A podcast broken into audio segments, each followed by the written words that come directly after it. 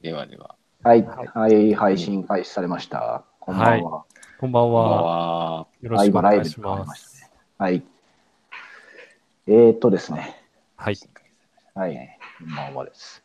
はい。で、この、まあ、聞いてくださってる方は現在、一人なんですが、はい、やった。やったですね。やった。 記念すべ記念すべき第第一1。回目です。第一リスナー。はい、第一です。はい。はでい今回はテックワークトークという、まあ、チャンネル名というか番組名というかそういう名前をつけまして、はい。まあどうですねまあある意味こう巡り合わせで出会った立場も異なるうん。 3人が、うんそうですね。まあ、こういう時間帯にゆっくりとそれぞれの興味のあること、そうですね日そうです々ね。起きている出来事をはい。語っていこうとゆるゆるとはい。ゆるゆるとはいいう感じで。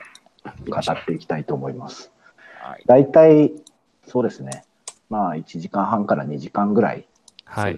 ねとか考えているんですけど、まあねやっていきながらうん。うん考えていきたいですねそうですね。 あまりにも、 だるだるでぐるになるようだったら、ちょっと早く終わるかもっていう。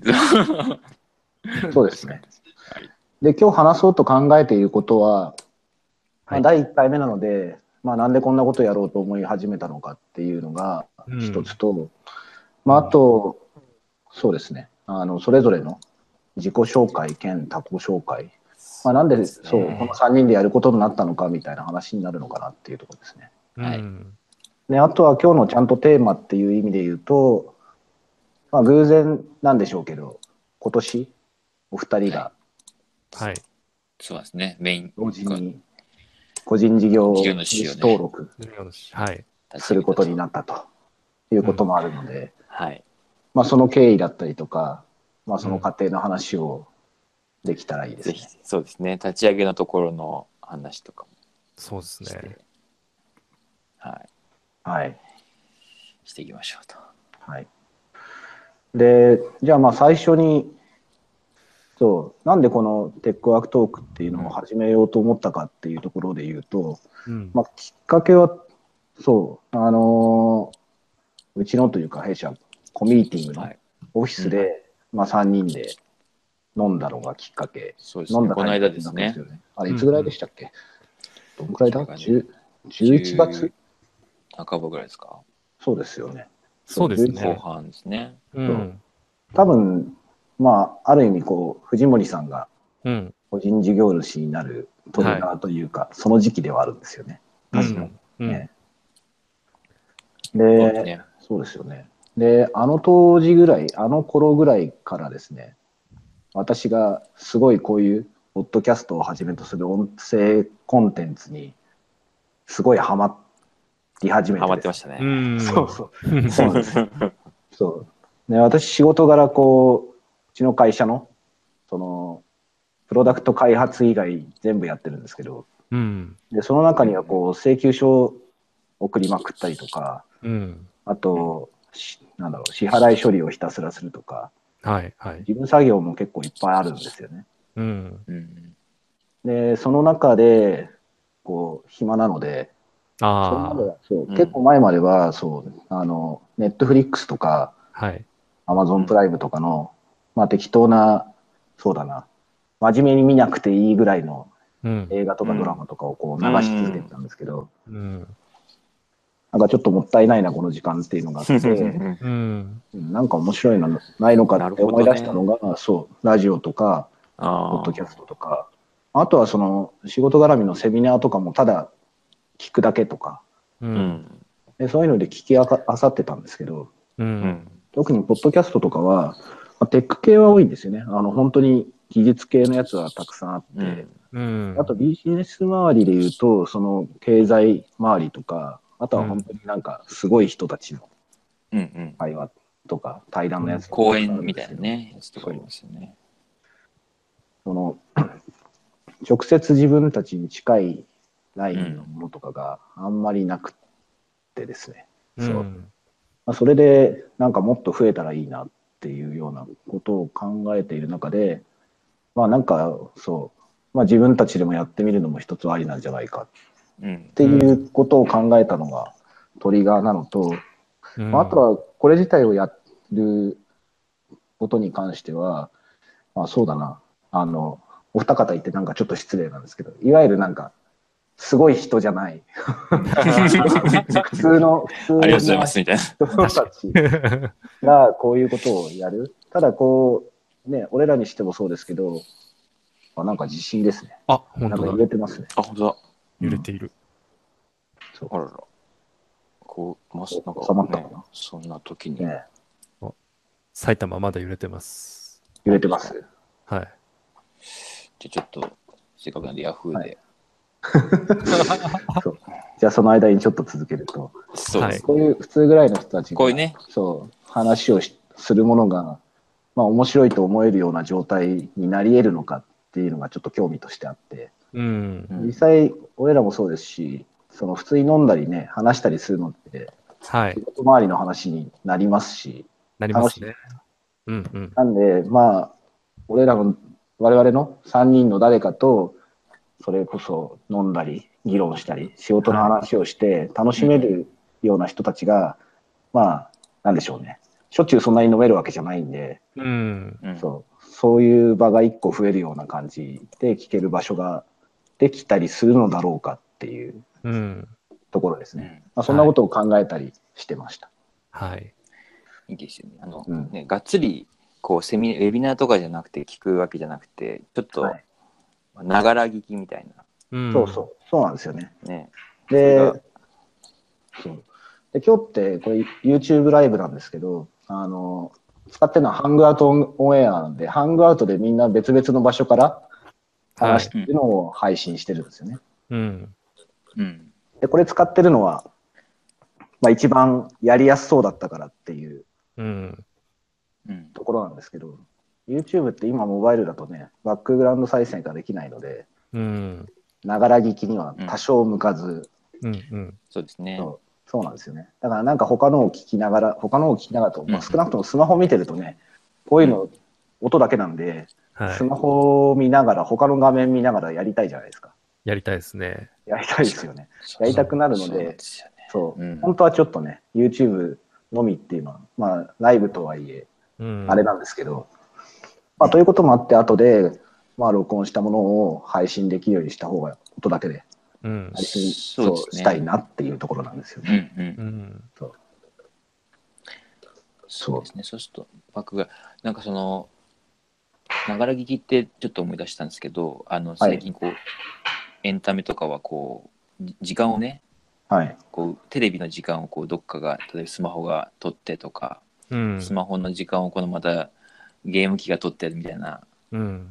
話とかもよくあるんですけど、流れ聞きだとあれですよね、なんかこう時間がさらに倍、母数が倍になる感じですよね、なんかね。ああ。うん。そうなんですよね。どっちかうに、んなんかあの、取られないっていう。そうそう、取られないっていうか、なんか増える感じですね、個人の時間が。う。うん。薄くもらうみたいな感じですよね、確かに。注意力を。うん。確かに確かに。まあ実際そういうのを聞いてるときにね、移動中とかだと、そういうのを聞きながら、うん。会社の仕事のチャットとかもしますし、うん。うん。で興味あっそうですたよね。ものがなんか紹介されたら、それに関してね、調べたくなるっていうのはもう自然ですしね、ううんん。そうそれができた方がいいなっていうのは、確かに。そう、ありますよね。確かにそうまあ、こんなこと言うのは、今ライブで聞いてもらってる人たちにはちょっと失礼なんですけど、まあでもラ、ライライブもあれですよね、イメージ的にはラジオと似てるというか、ああ、そうですよね。うんそう。本来ね、ラジオはライブの方が多いですもんね。そうですね。ななんかこのこ、ちょうどこのぐらいの時間って、まああの、なんか、会社から帰ってくる車の中で、うん聞きながら帰ってくるみたいな。ああ、そうですよね。はい。まあ田舎の方だとそんな感じですけど。 そうですね。そんな感じですね。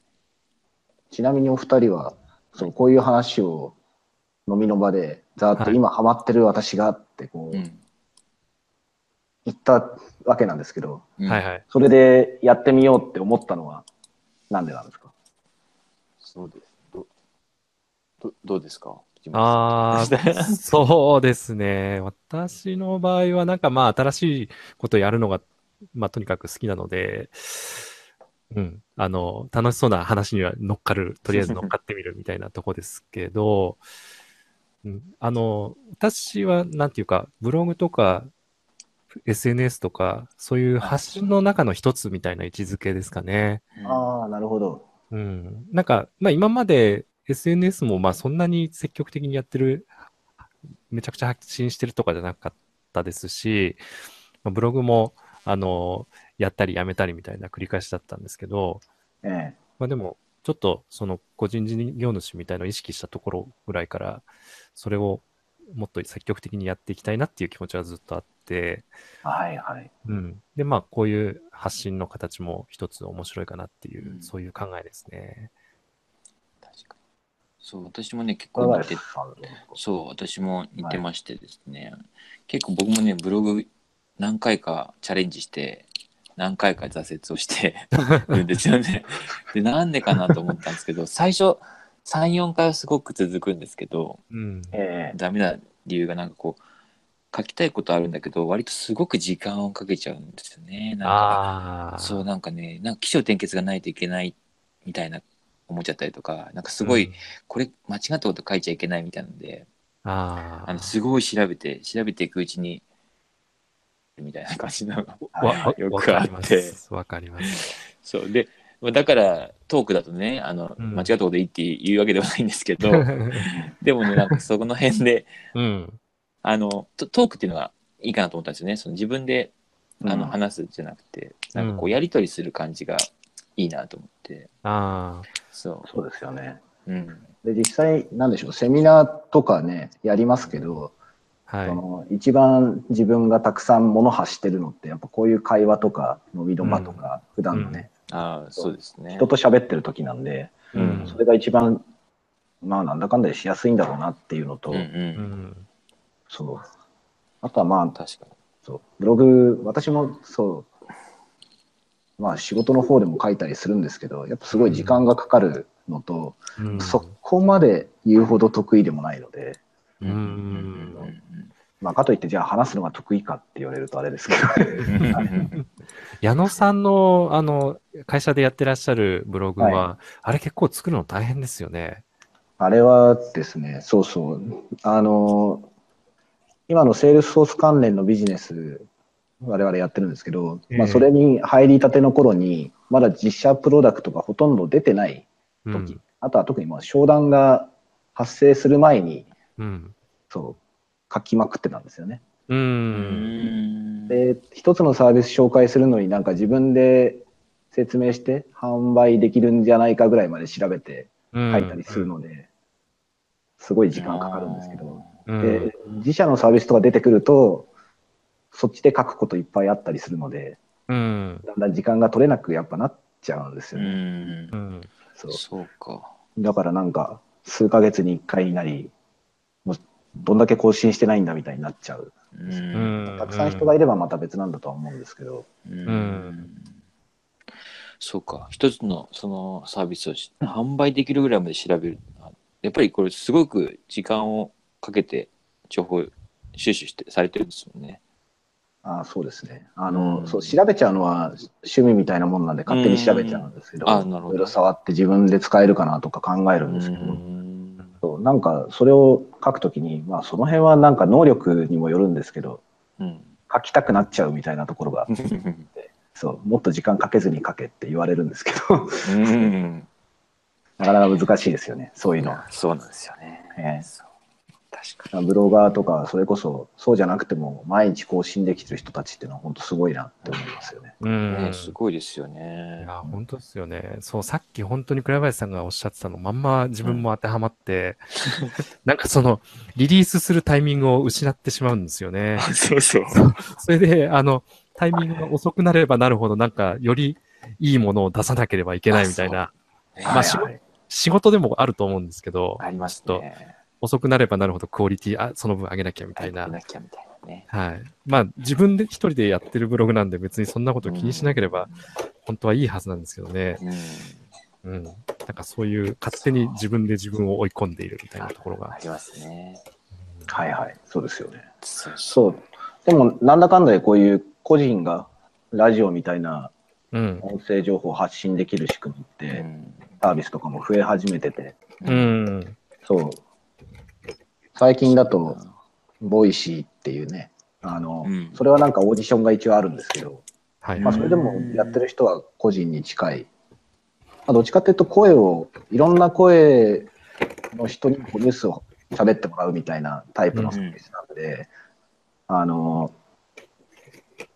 ニュースを読むとかその声がいい人みたいな人が多いんですけど、うんうん。そううん。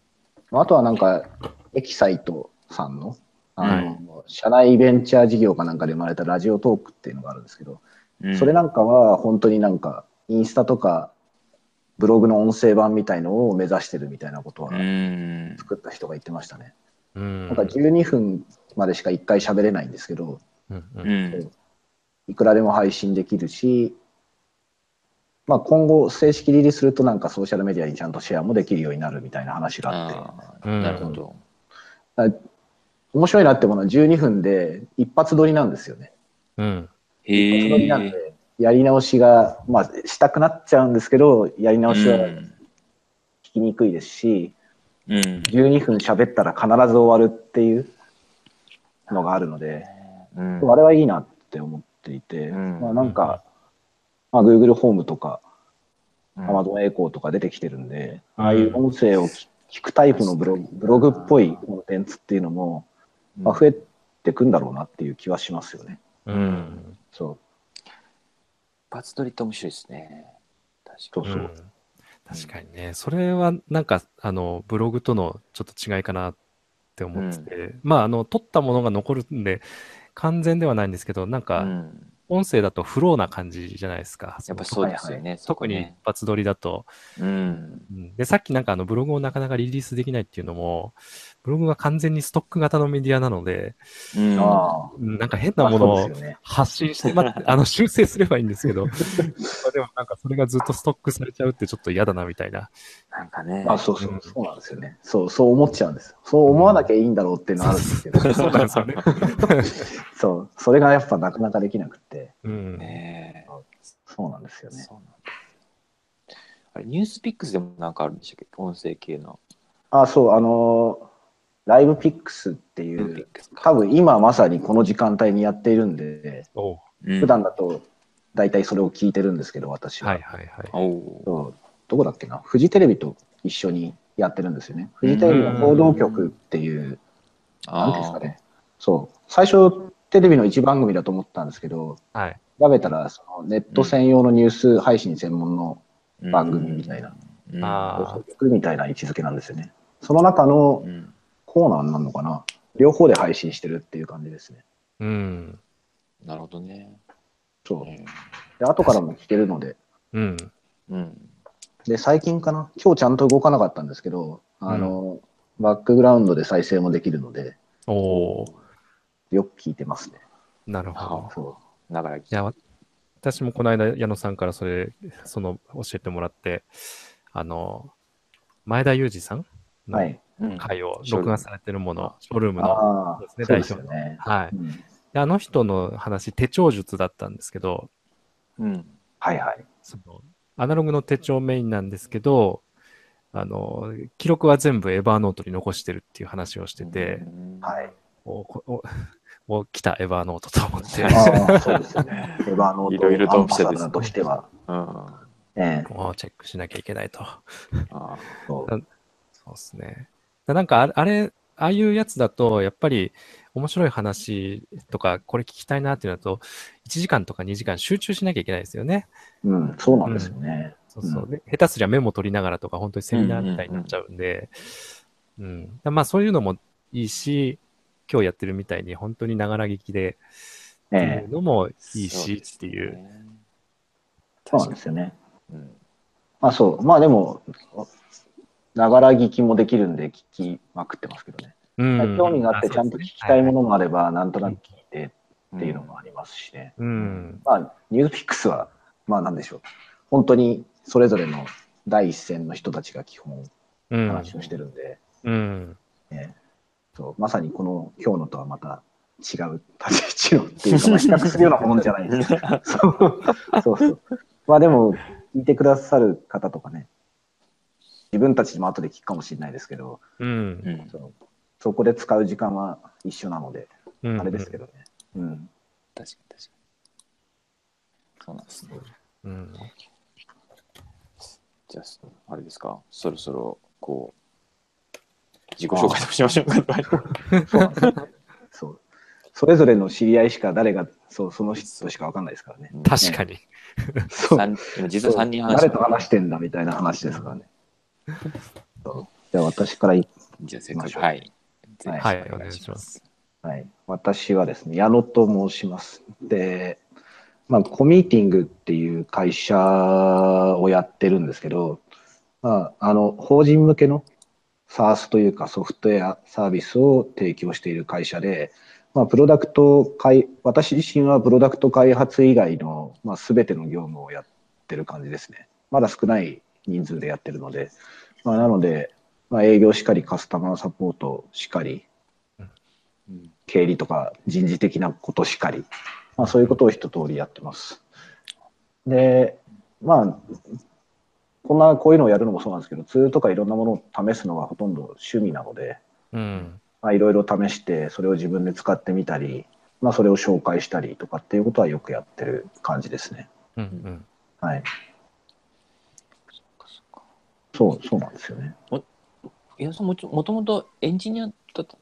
あ、そうそうそう、そうですね。うんもともとはエンジニアあ、です。じゃあもううんそそううだから前の会社で、うん。最初の頃は本当にプロダクト開発でコードを書いていて、おううん。まあ、属性がそうだったのかわかんないですけど、うんまあ、1年ぐらいやった後に、まあ、サポートカスタマーサポートのサポートの方に引っ張られて、う。うんん。まあ、大体そっちが中心になってるのかなでその中でトレーニングやったりとかまた開発戻ったりとか、まあ、最後の方はずっとマーケでイベントやったりとかうん。してましたね、おうそうへえなんでまあなんでしょうね便利屋というかうん。業務の隙間に入っていろいろ契約見たりとかしてましたけど、あそうまあ、当時は何でしょうなんでこんなことを俺がこんなことまでやるんだみたいなのが まあコミュニティって会社を起こしてからはむしろそっちの方が役に立ってるみたいなところあ。があありますね。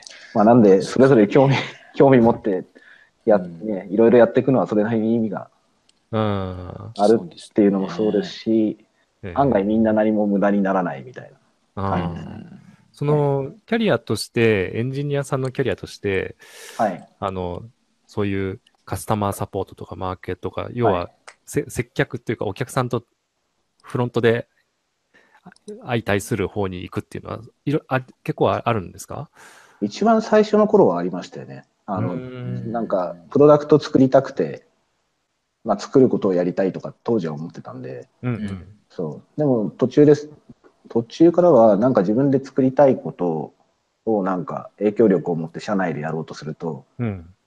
プロダクト開発やってる舞台でなんでしょう下っ端のエンジニアにとしているよりはううんん。売り売り側とかマーケ側に行った方がううんん。影響力が強かったりするので、うーんまあ、俺はこれでいいのかなっていう感じにはなりましたけどね。うなんで、ある程度自分のやりたいこと、作りたいことを、うんなんか言ったりやったりしてるうちにそっち寄りになったみたいなところはありますうね。ん。なるほなど。るほどねそっかビジネス寄りにいた方がそういう実現がしやすい。まあ、それはもちろん組織とかにもよるとは思うんうでんすけうんど、うんうんうん。でうんすよね。なるほどなるほそうまあ、あとあれですね、あの、若い頃というか、若い頃に、もうど。は自い。分よりも後からエンジニアというか、プログラミングとかをやり始めて、はい。あっという間に抜き去っていく人間たちを見て、いやー、そうそうね私はプログラマーではないんだって思ったことがあったりしたのはあるかもしれないですね。えそれは僕もなんかなな何度も感じましたね。とか言ったりしていやありますよね。ありましたね。ありましたね。っていうか、はじい。じゃあ、ましたどうしましょうじ。ゃあじゃあじゃあどどうしましょうじゃあ、じゃあどがうぞ。概要欄の順番順に。あーはい、そうですね。じゃあ、あの、倉林でいきましょうか。はい。はい。よえっ、と、皆さん、はじめまして。倉林と申します。よろしくお願いします。よろしくお願いします。で、今ですね、えーっと、サイボーズに、まあ、いまして、もともと会社あの大学卒業してからはですね、えっと、インテージという会社で、まあ、どっちかというと、インテージという会社は市場調査の会社なんですけれども、うんえっと、私はその中の SI の事業にいまして、私も最初の10年ぐらいは SI のこうエンジニアみたいな感じでへでー僕はす少し開発あのこうコーディングプログラミングも少ししてたんですけどもどちらかというとこうなんかサーバーのこうなんか設定とかうんそういう構築みたいなのをよくやっていてうん。やっぱりですね僕も本当あの開発にはセンスないなっていうのがもうそのぐらいから 気づき始めてまあ今でも IT の業界にはいますけれどもまあ、そんな感じで言いました。2社目にあのアクセンチャーに行って、で、その後2年後の2015年にサイボーズに転職した。もともと僕一番最初の会社から結構そのですね、なんていうんだろうな、自分と同じ苦労してるのをなんか他の人が同じように苦労してたりとか、うん、あーその逆ですね。あの他の人も一通り苦労してもう解決方法見つかったやつをうん。一様に苦労してたりするっていうのが、ね、本当にすごくああと思ってうん無駄無駄だなーみたいな嫌いだなーと思うのがあってですねあーなんなるほかどうんそうすごいあの覚えてるのがエクセルまあエクセルが悪いこと言うわけじゃないですけどあの小数点の計算ってあ四捨五入の計算かって結構癖があるんですよね、確か。うんうんでそれであのエクセル見えないところで小数点のところですごいハマったことがあってうん。はでも実は隣の人知ってたみたいな。えあーでその頃今みたいにあの Google の検索エンジンとかもまだ出始めたぐらいで、うんまあ、情報も素早くつかめないので MS のサポートサイト見に行ったりとかいろいろして予約をねあの自分でも確かめながらっていうのがあったんですけども、うまんあ、そういうのがあってすごくこう情報共有って、ね、社内の情報共有とかナレッジマネジメントにすごく興味を持っていて、まうんその縁で、あの、アクセンチュア、その、コンサルファームの、まあ、はいアクセンチュアさんに一回お世話になって、うんそのね、やっぱああいうところってなんかメソドロジーが結構発達してるとかいうのがあるので、まあそういったところを勉強させてもらって、まあ今はですね、グループやですね、もうそもそも業情報共有するっていうようなうんツはいールを作ってるサイボーズに行ってますと。ああ、なるほど。そうなんですよ。そういう経緯で。やっぱ、そのナレッジマネジメントとかそういう情報共有の絡みがあるんで、サイボーズ。そうですなんね。ですねもう本当、その時の転職もエージェントを特に通さなくて、うんあの直接応募して、まあダメだったらそれはそれでもいいかみたいな感じでう言ってんたんですよね。だから、なるほど。あの、今の、えっと、し主力というか、まあ、均等だとか、あとうんはその働き方みたいなところは、そんなにこう、僕の中ではその、なんて言うんだろうな、じゅ重重要ポイント、もうあの重要ポイントではなかったというか、もちろん、えね、働き方とかでも結構見てたのは出てたのは知ってたんですけどもうんそうツールの方で面白いなと思ってあの入ったのがきっかけですね。うんまあ、中でその製品をもっと活用してもらおうっていうののそのあの企画でねサイブサービスの企画でファシリテーションみたいなところを学び始めて、あの今ワークショップデザイナーっていうあの青山学院大学のまあそういうしゅ、あの研修というか講座があるん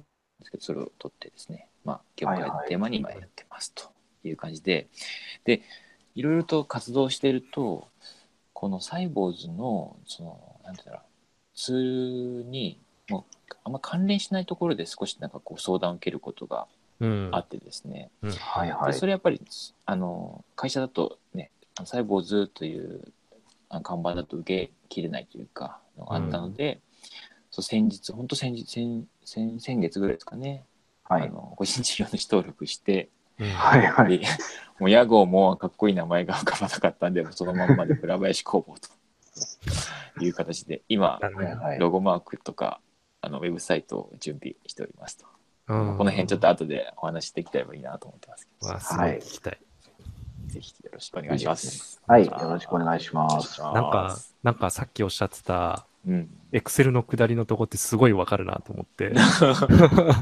そうなんですよね。なだからね、なんか日本、日本、日本ってっていうか他の国の企業知らないですけど、なんか日本って、あの、俺が苦労したこと、お前も味わえ的なことあはそうそうありません そうそう。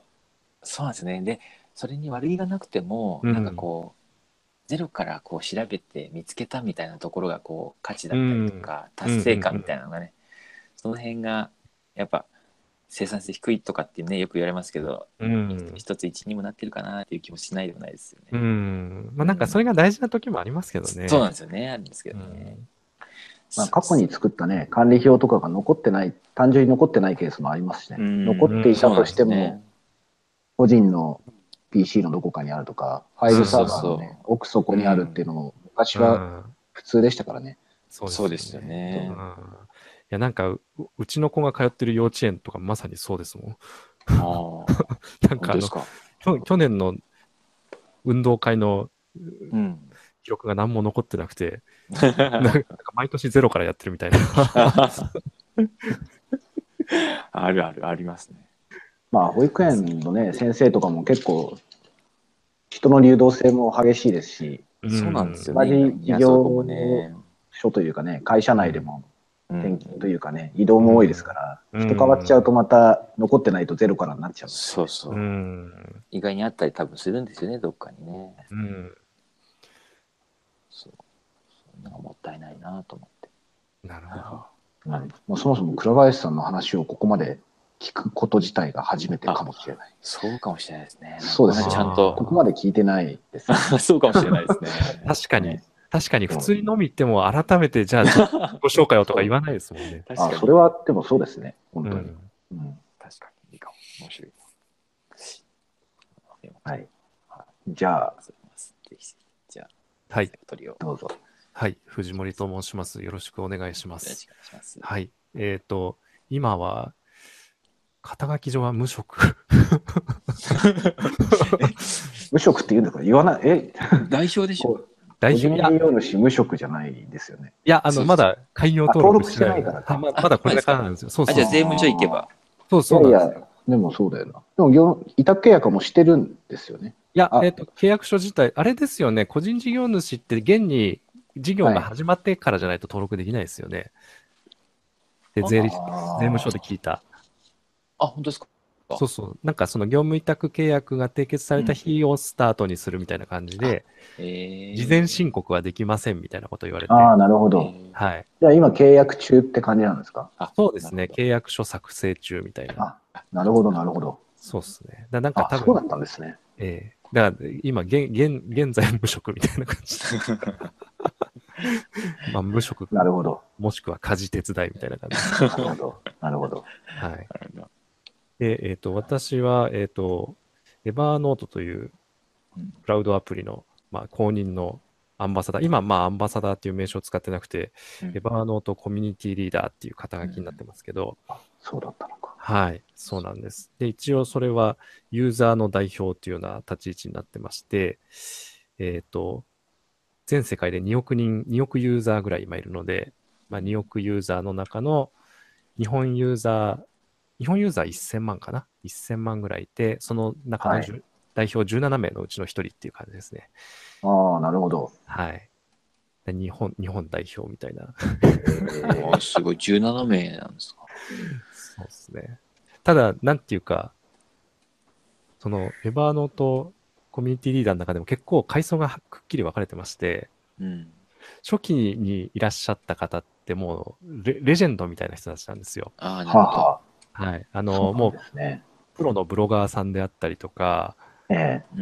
うん。もう本当に月間何何十万 PV 持ってるようなブロガーさんだったりとか、うんあとは、エバーノートの日本語版を作るとき、おお。はいはい。日本語版の翻訳を担当してた人とか、ああ、そうなんですね。そうなんだ。そういう、なんかもうへー本当に、あの、もう、黎明期から携わってらっしゃるような方たちがそのままアンバサダー化してるっていうのが、なるほど。そういう人たちがいるので、まあ、ねえー私なんか結構、それに比べると一般ピープルだなっていう 感じですね。うんはい。まあでも、あれですけどね。あの、私もプレミア登録して、エヴァの、はいまあ個人でですけど、もうでも2年、3年ぐらいになりますし、エヴァノートを使い始めたのは、使い始めたじゃないな、アカウントを作ったのは、まあ、それこそ初期の頃からやってますけど、うんうん。ちょっと外側から見ると、その、そのアンバサダーの方々の階層の違いは見えないんで、あそあ、う。よかった。確よかかっにた。。うう まくあそれ紛紛れ込みましたね。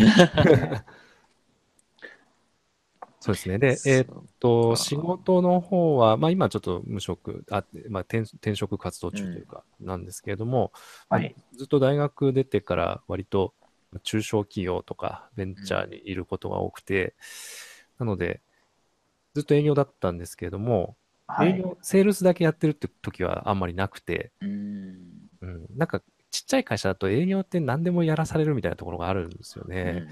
うんうん、なんかそのお客さんに関わることは全部営業でしょみたいなところがあって、あうん、でなんかイベント、セミナーやるんだったらセミナーの準備もするし、ああ、そうですよね。はい、展示会出るなら、その展示会の出展計画とか、ブースどうすんだみたいなこともやるし、めママーケティング的なこともやるんですよね。そういうでメールマガジンを送ったりとか、あと私なんかは、まあ、エヴァノートのアンバサダーやってるぐらいなんで、ツールがす、ツール好きなので、その営業部門の IT 化ー推進担当みたいのをやったりですとか、っていうのがあって、まあ、割とずっとこ十何年営業と言いつつもいろいろやってきたという感じですね。なるほど。ど。まあそうですよね。請求書を送るところですら、営はい業さんがやるケースもありますもんね。うんありますあります。うんはい。ねそうなんですよ。一番最初の会社はトラックドライバーも一緒にやってましたからね。 すごいなえーええすごい。ああ、でもそうなのかな。そう引なっん越ですしよやす、引っ越し業者さんとかって、あーあ、イメージとしては近いかもしれないですね。ねうん、そうですよね。うんなんか営業の本人がやって、うんうんあーでも必ずしも同じ人がドライバーとかをやるわけではないんですけど、ううんでも多分ドライバーやられてる方たちがうん。営業活動もしされてますよね。うん。そっか。そうですね。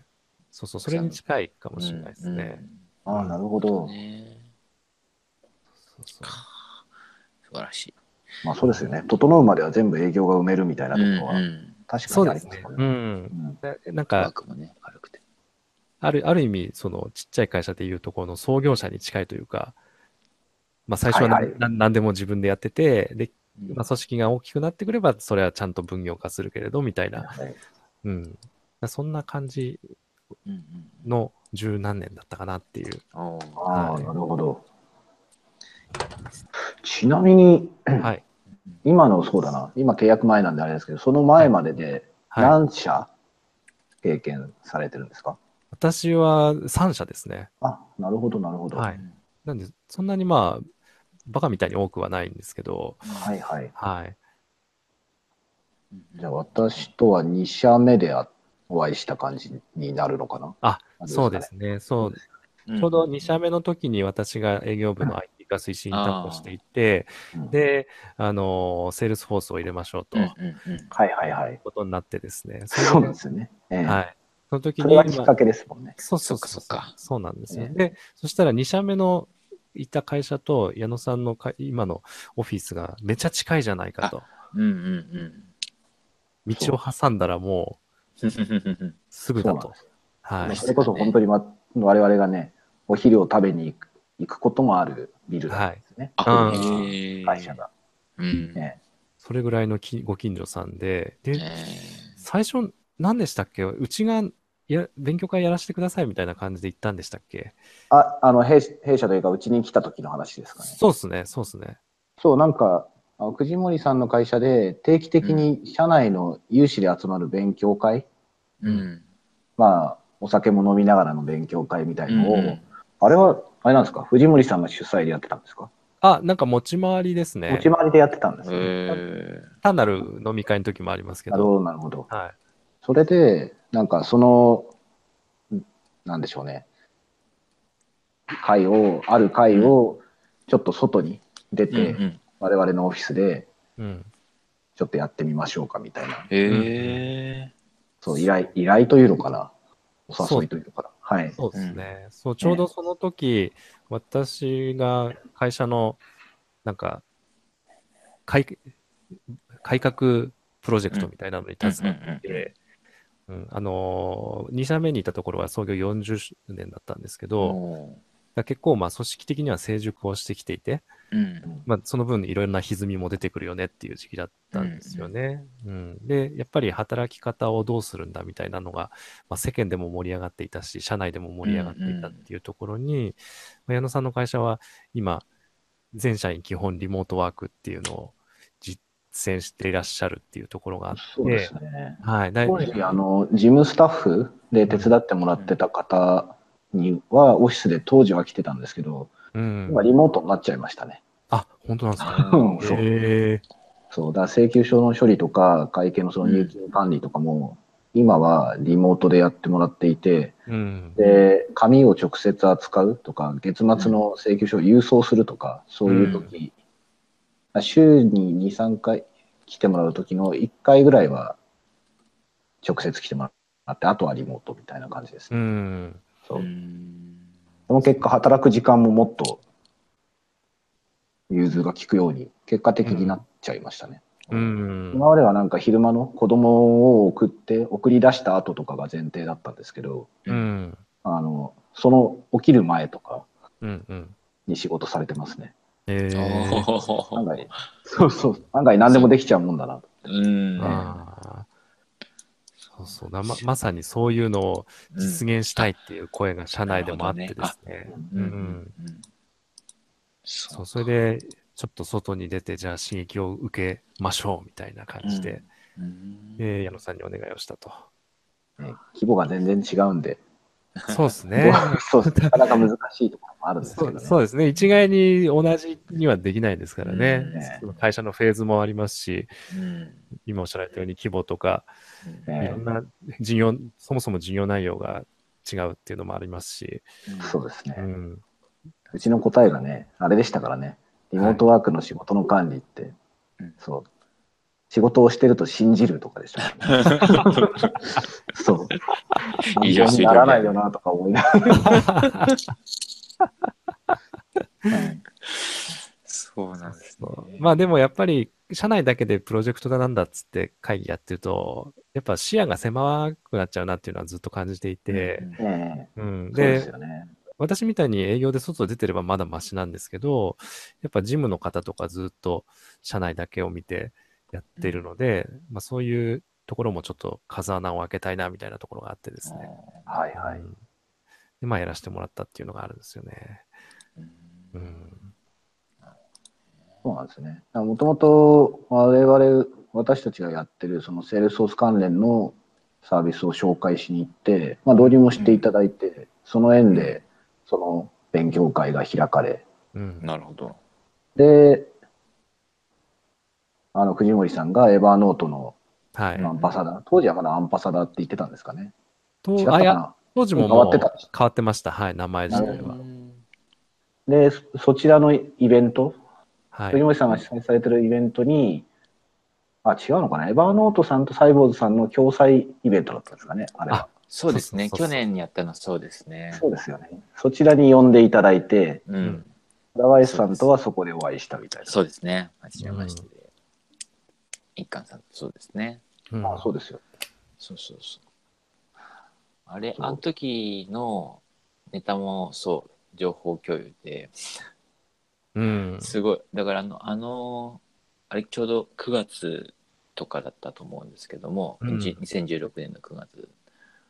あの、サイボードオフィスとワークショップでいろんなテーマを変えてこうワークショップやってたんですけども、うん。まあ、個人的には結構あの会話もう面白かったですね。神回う。ん。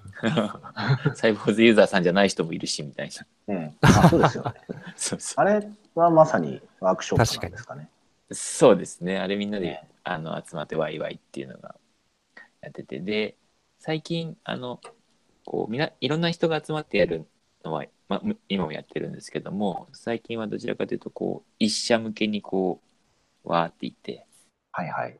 こうさあのファシリファシリテーションというかいろいろ話をお聞きしながら、ええああでもないこうでもないみたいなのをやったりするのが結構増えてますね。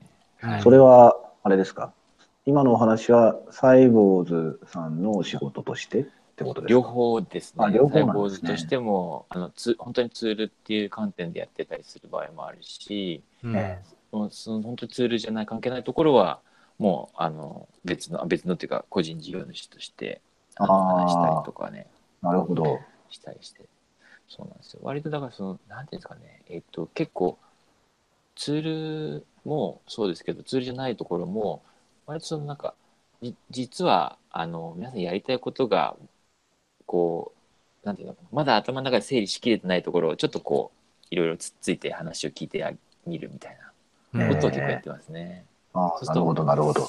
あそうかもみたいななんかそうですねなんかこっちから伝えるっていうよりかは引き引き出す系のことを最近ちょっとやってたりします。うん。うん。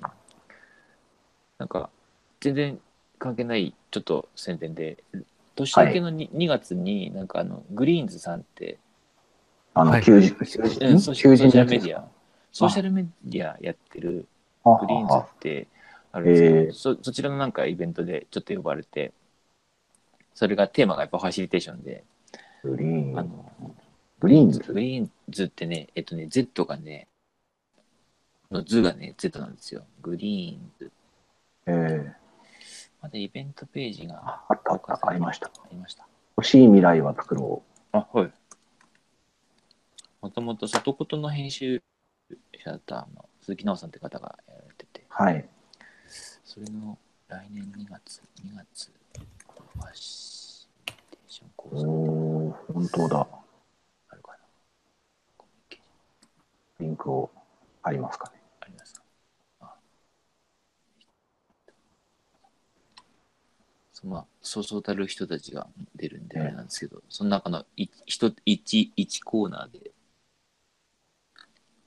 ちょっとだけうんですっていうそこも結構あの割とあっちはあのこう NPO で N- NPO さんとこういろいろ仕事したりすることが多分多いと思うんですけどもこう地域の合意形成みたいなのをの、まあ、一つの手法としてワークショップこう取り上げたりする。で僕どちらかというとこうまあ組織の中で、まあ、ゴール設定してそのゴールどうやって達成しましょうかっていうのとか、まあ、そもそもゴールをどこに置くかみたいなのを結構ちょっと話をしながら聞いたりファシリテーションしてます、ねうんなるほど。うんそうか、合意形成。あ目標、目的に向かって、それをどう進めていくかみたいなものを、そうですね研修とあの混ぜ合わ、研修っぽく、まあ、学びながら一緒にやっちゃうみたいな感じ。うんうんそうでこう NPO だととかその地域のこうコミュニティとかだとそもそもそのなんていうかねあの合意自体が結構まあなんていうか利害関係がすごい様々なのでうんなかなかこう合意形成に至らないというかうんまあ答えないというか、ね、かといってトップダウンでいいやって決めるわけにもいかないのでうんそこでこうなんかいろんな人たちの意見をこう、まあ、とりあえず自分も参加して言うみたいなのにして、うんまあ、納得会見つけていくみたいなのが割と最近多いのかなっていう気がしてますね。うんうんまあ、でもなんかワークショップっていうキーワードだけは結構ねちょっとワズワードっぽくなっちゃってうんどうかなっていう気もしてますけどまあでもあのいろんな形で広がればいいかなと。うんなるほど。なるほど。うん面白いですね。グリーンズか。そう。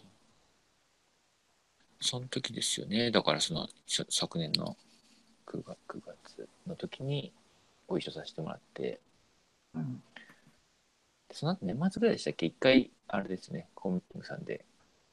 あそうですねちょっと飲み会一回して。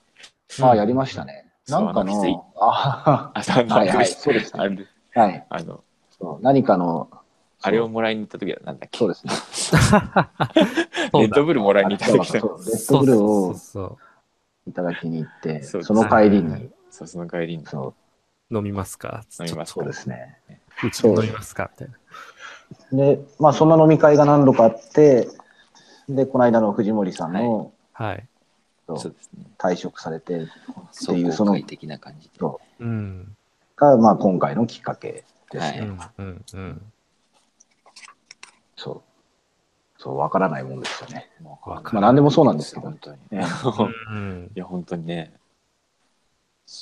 そう。まあ、私も何らかの形で、なんかこういうライブ配信っていうか、まあ、私は収録型で最初やろうかなって思ってたんですうけんど、う。うんんそういうのをやってみようと思ってたんですけど、私一人でやっていくのはね、大変ですし、うんで、まあ自分に本当に近い界隈になると、そう、アプリとかね、IT のうん話ばかりになってしまう可能性もありますし、うんまあひょっとしたらこういうちょっと立場が違う人たちでやった方が、うんうんそう、話も膨らみやすいし、面白いかもしれないし、まあ人の縁がそれぞれ違うんで、まあなんか違ったこともあるかなっていうのもあって、うんそうですね結。果的には面白かったかなっていう気はしますね。う。うんんそうそう。ちなみにさっきのイベントって、ん ?1 月18日ねですか。なんだっけまだもしかしたらオープンした、2月 ,2 月にオープンあ2す月なんでする、ねえっと、ファシリテーション講座のなんか何回目かだあ、そうなんですね。なるほど、なるほど。あ、本当だ。今公開されてるのは1月13日とかの。うん、そうですね。うんあ、まだないですね。あったらリンクを共有しようかなって思ったんですけど。まちょうたど、はい、また、じゃあ第別の機1回。会。 そうですね。はい。そうか。 うん、という3人でお送りしているわけです。はいそうですねよろしくお願いしまよろしくお願いします。そんなミッドナイトレイディオでございますす。いいですね。藤森さんが今、ヘッドセットではいやられてるんですよね。そうですそうです僕はあの iPhone 純正というか、あのオプションイヤホン、マイク付き、あ、いや、マイク付きイヤホンでやってます。私もそうなんですよね。私はでも PC につないでやっていて、あ、いいですね。なんで、これあれなんですよね。ハングアウトオンエアなんで、うん普通のテレビ会議としてのハングアウトと一緒なんで、うんうんうんうんこの状態で誰かを入れちゃうとかも、やろうと思えばできるんですよね。そうですよね、うんゲスト的な感じでそうね。なるほど手軽です。うんうんどんくらい綺麗に音声が届いているのかあはそ、うそう。あと音量とかもね、そうそううんうんはっきりとは分からないところなんですけど、ただまあ、そもそもね、リモートでこうつながっているんで、うん我々が聞こえている程度には聞こえているのかなっていうのを期待したい感じですね。そうですよね。うんそのままね、あれ、録音してますからね。うんあそうです よね。うんうん確かにいや今日ここのヘッドセットめちゃいいですよあそう。ヘッドセットの 話だって。商品紹介していいです。そういくらって言いましたっけどちらですかせん1300 1300円ですね。あああ、へー安い。うん、3話サプライのあの1300円のやつなんですけど、へーなんかちゃんとあのマイクにノイズキャンセルがついてて、えー、すごい。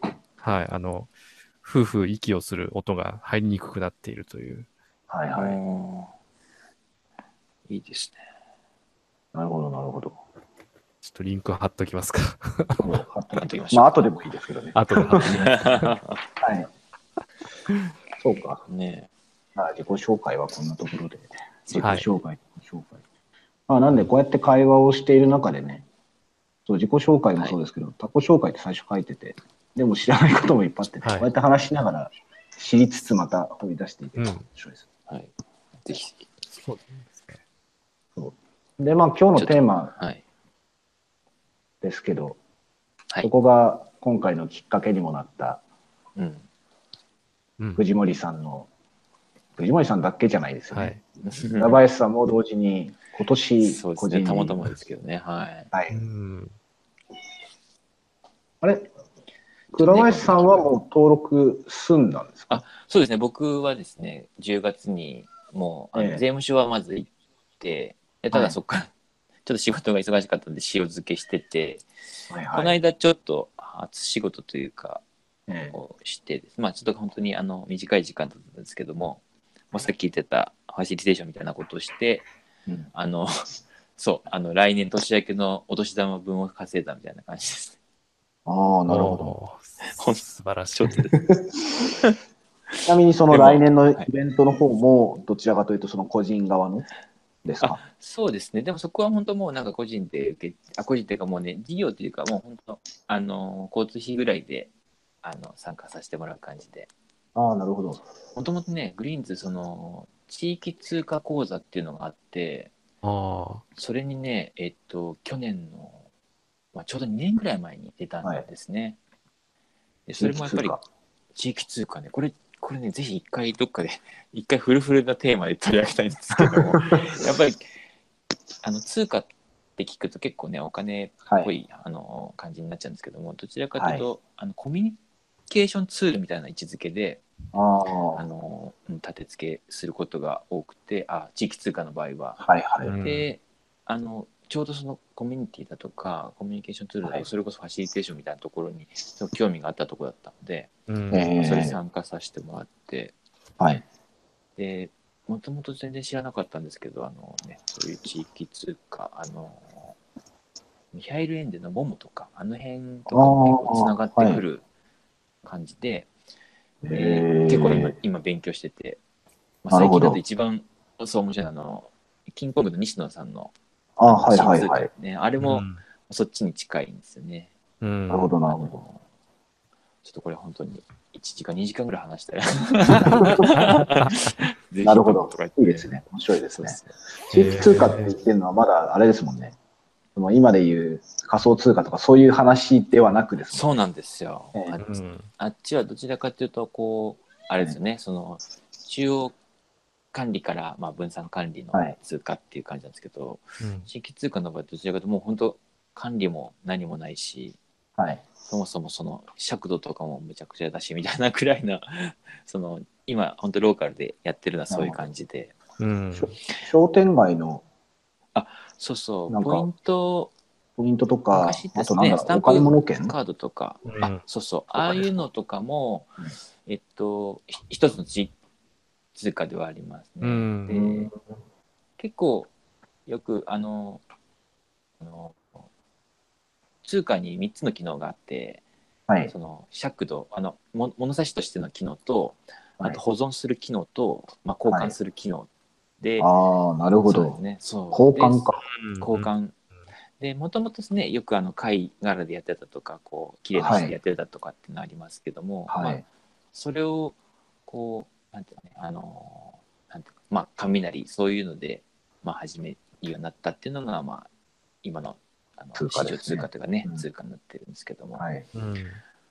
それまあなんかそのなんですかね昔は本当に金の羅漢機能っていうんですかね金がもともとあってお金を発行するっていうのがあったっぽいんですけれども、うん。まあそのもう金はなくてもお金吸っちゃおうぜみたいなまあはいはいは変い。なあまあアメニニクソンさんが多分その辺をやったと思うんですけども、うん。まあ、そういうのがあって、まあ、今だとだからもう、まあ、バブルとかも結局多分それだと思うんですけども、まあ、うん金なくても吸っちゃおうぜみたいな。なるっほていうど、ねなるほど。うん、そうするなるほとね、サービスが生まれてないんだけどもお金だけはどんどん生まれるみたいなのが、うんはいはい。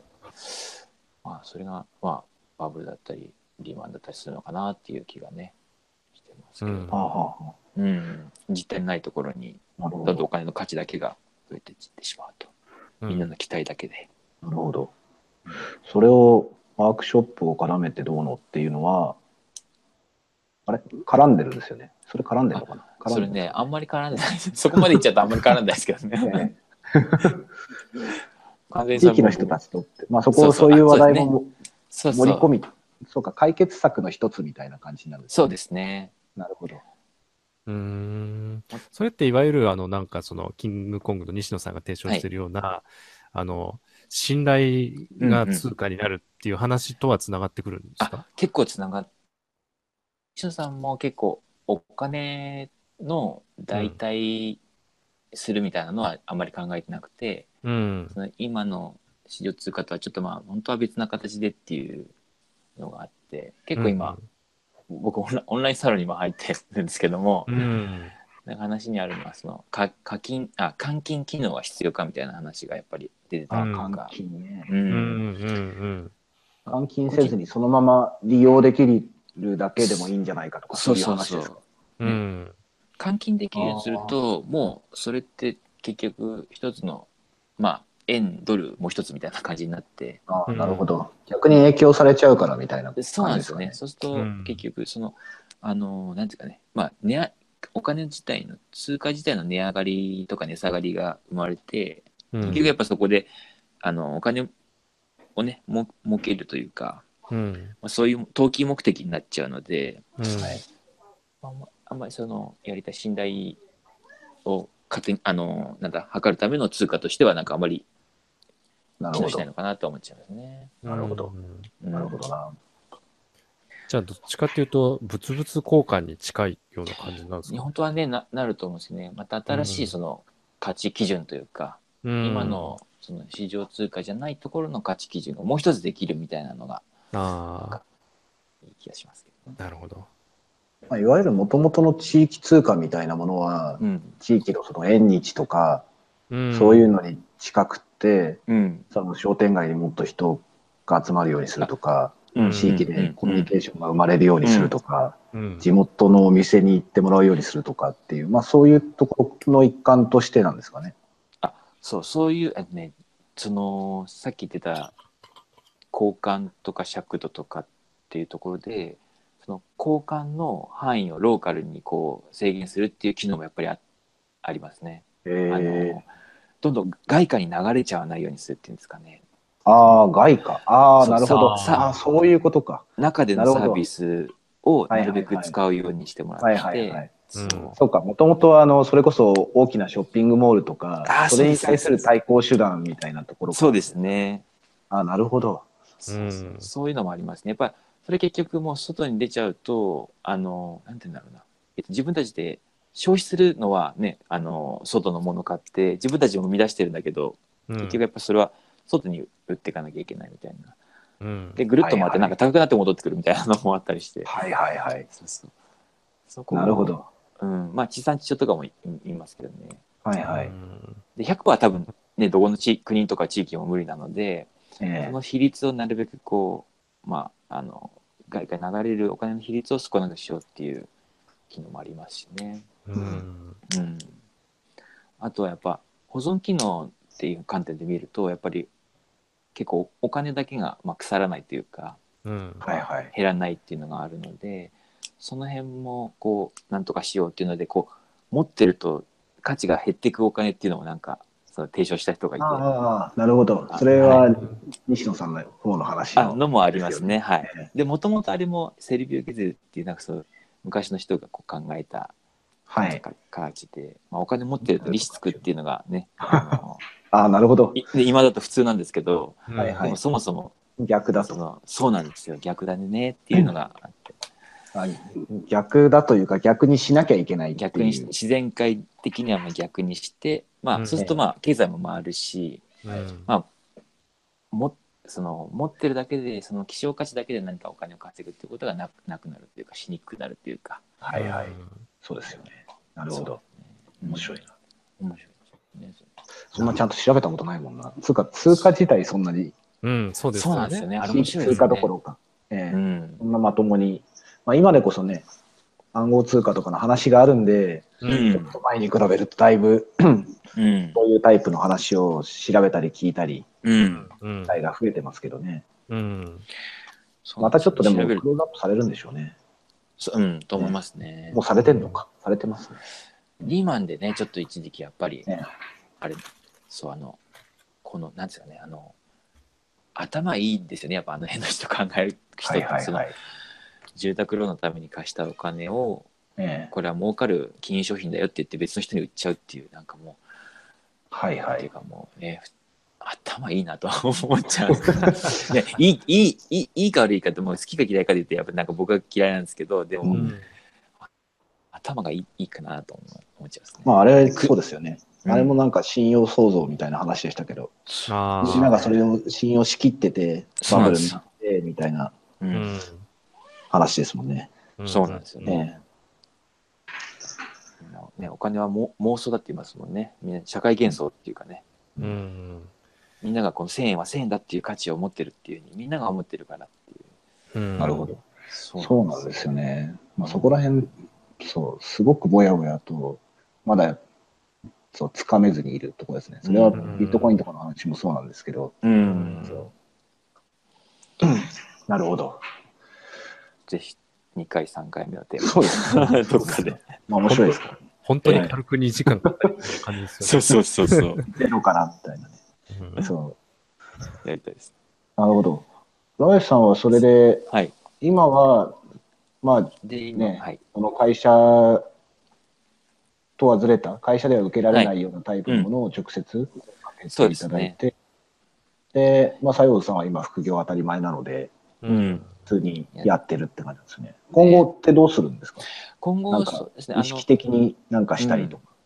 えっと、ど軸足をなんかずらしていこうとは特に思ってなくてうん。あのあくまでも最後の仕事最後の仕事ちゃんとやりたいなと思っているので、うんねあのうちはその副業のそのまあなんだろうなで定義というか申請もまずあのサイボーズの名前を使ったりとかサイボーズのこはのいリソースだとか、その時間営業あの営業時間とかを使わない限りは基本的には申請いらないですよっていうふうにしていてへうんでえ。おまあまああのサイボーズの倉林ですって一応名前が多分で名前というか出るので、あの申請はもちろんしてるんですけれども、はい。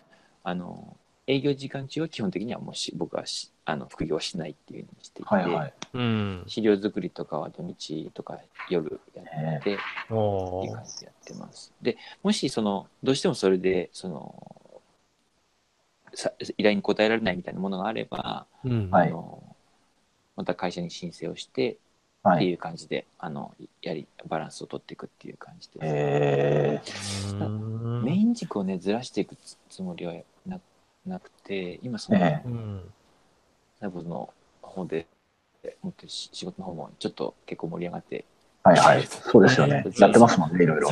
うんす。はい。そっちはそっちでやっていきたいな。うんちなみにちょっと興味なんですけど、あの、申請してってお話しされてたじゃないですか。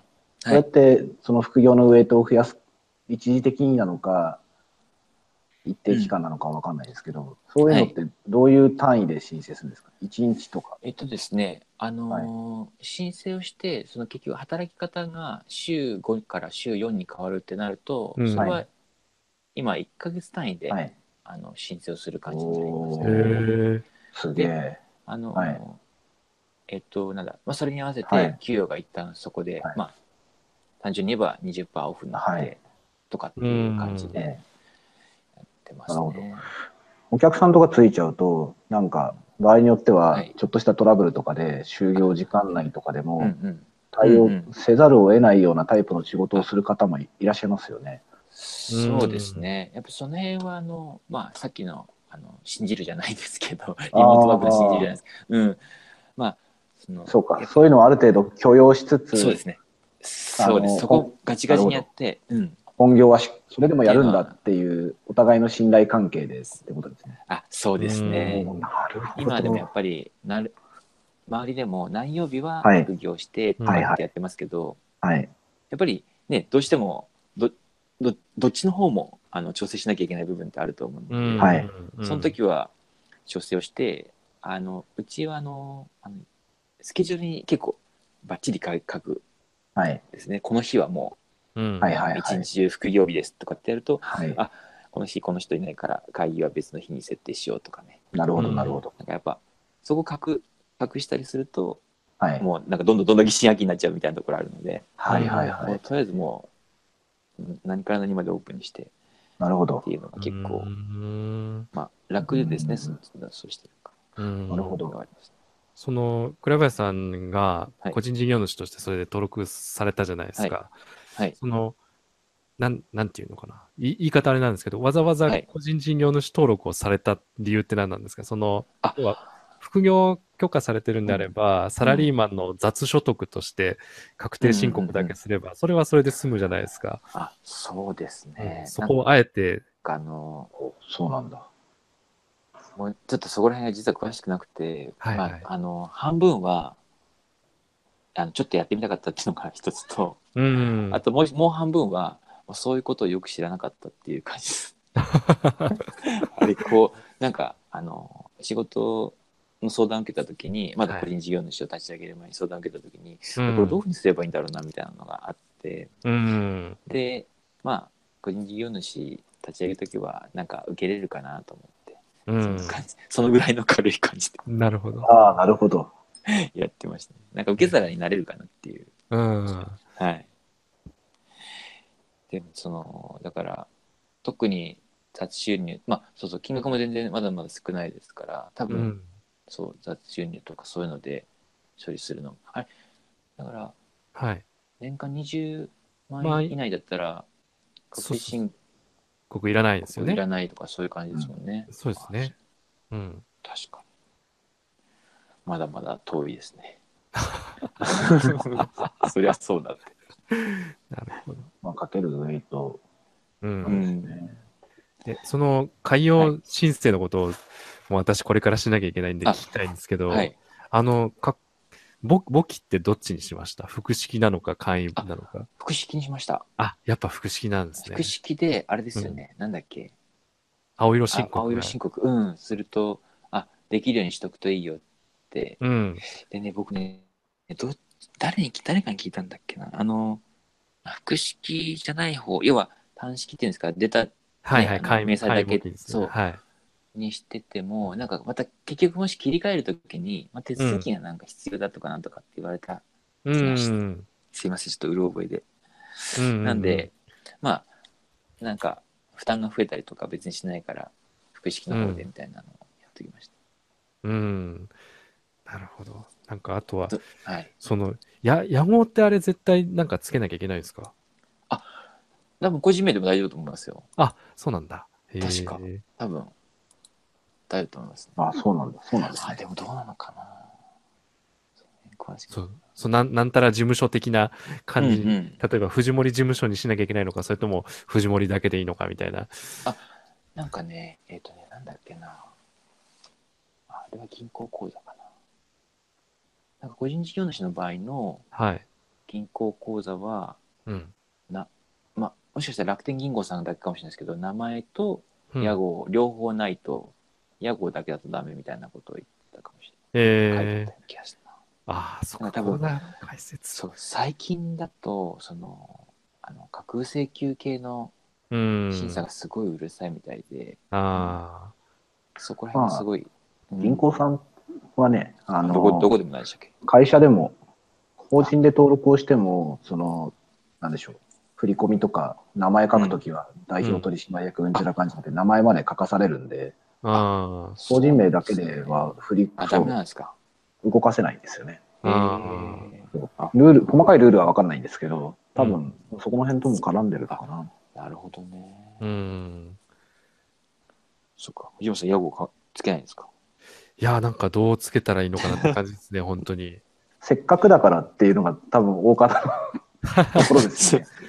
そうですね。そそれって例えば、あの、個人事業主でとして屋号でなんかつけるじゃないですか。うんで、後から株式会社化するときに、別に変えても、変え後から変えるのってできるんでそすか、ね、れはもちろん。んできますね。あそれは法人化してからでもできますからね。あ、はいはいはいはい。変えらあれそうますそうそうですよね、そうですよあねそっ。かそっか会社名変更、そじゃあ別に仮でつけとけばいいのか。う。はい、そうです。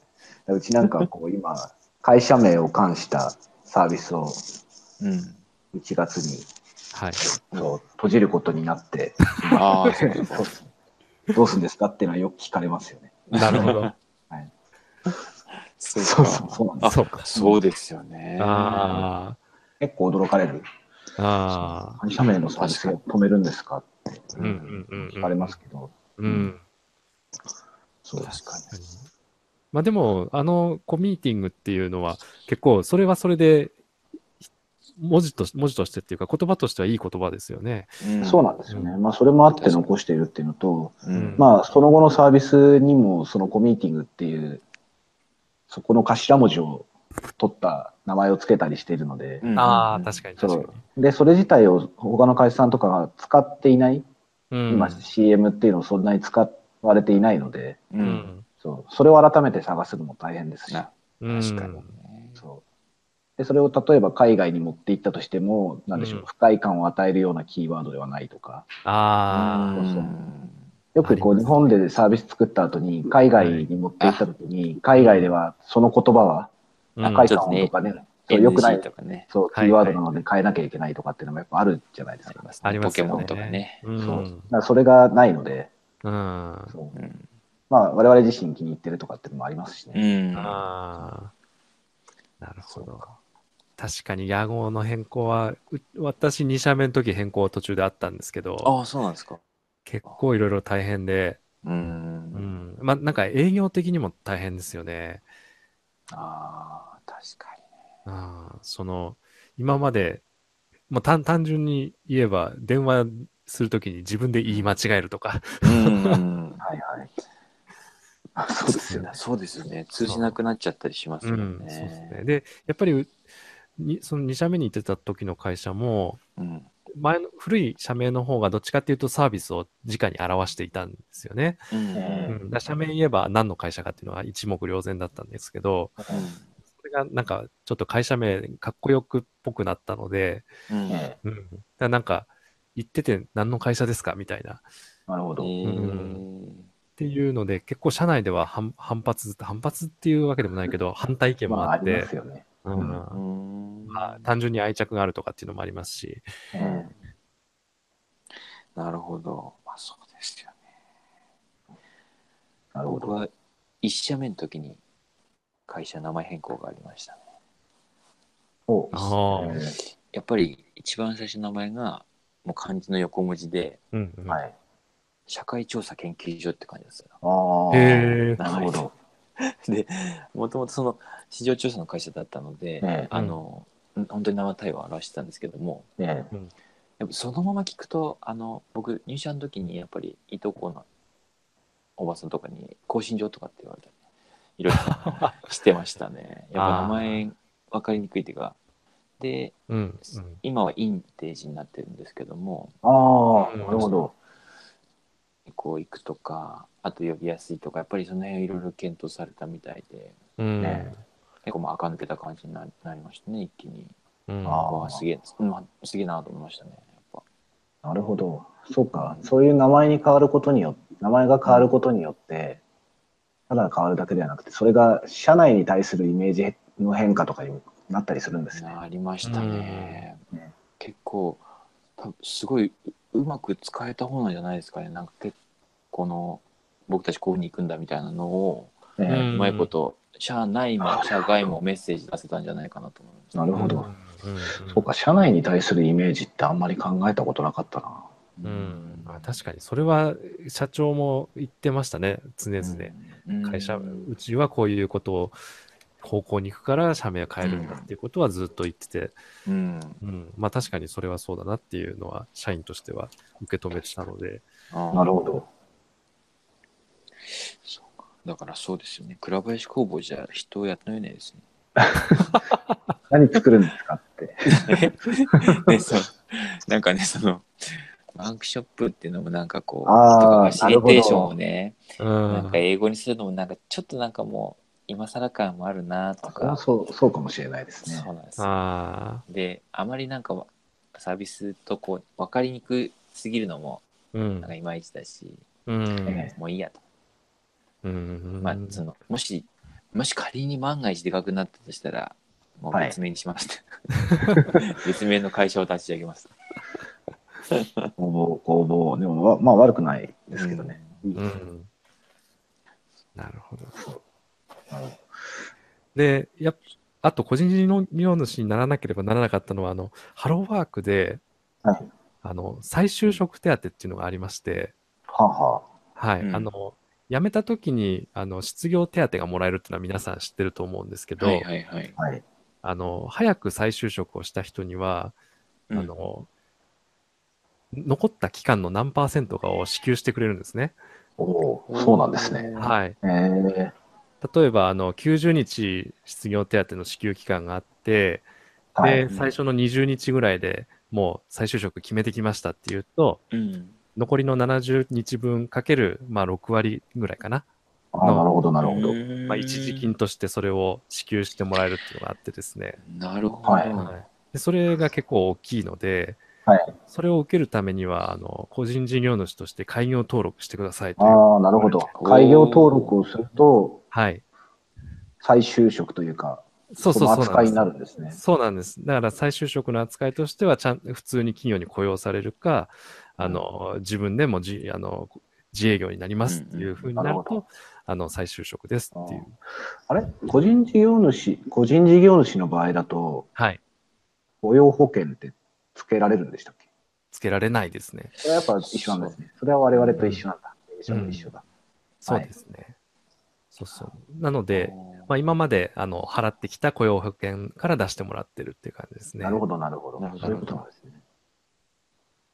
うーんそうだなるほどく国があの本当に日本ってこんなに優しい国なんだって思ったのは初めてかもしれないですね。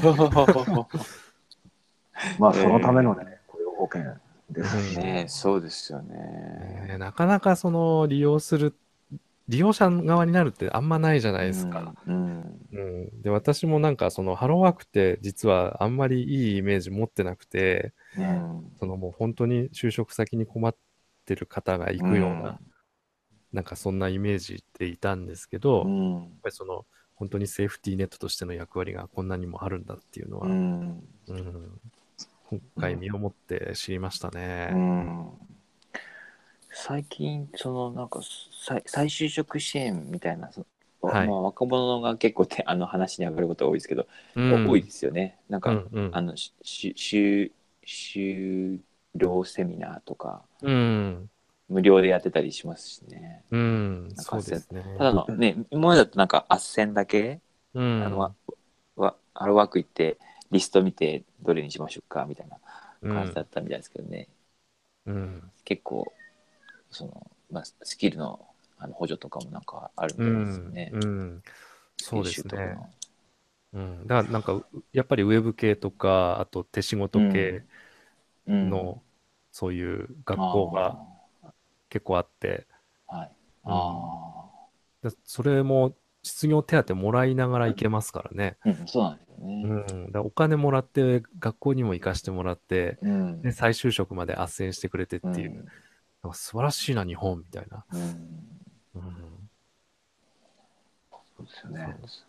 で結構、なんかウェブ系の求人だと、その、職業訓練校を卒業された方にもおすすめみたいなのが、歌ってるところもあったりして、うんうんうんなるほど。なるほどまあね、やる気とモチベーションで全然結果も変わるんで、ううんん、ね、そうですね。そうそういう人たちはうんね、すごい勢いが、勢いというかね、覚悟があったりもしますからね。うん、そうですね。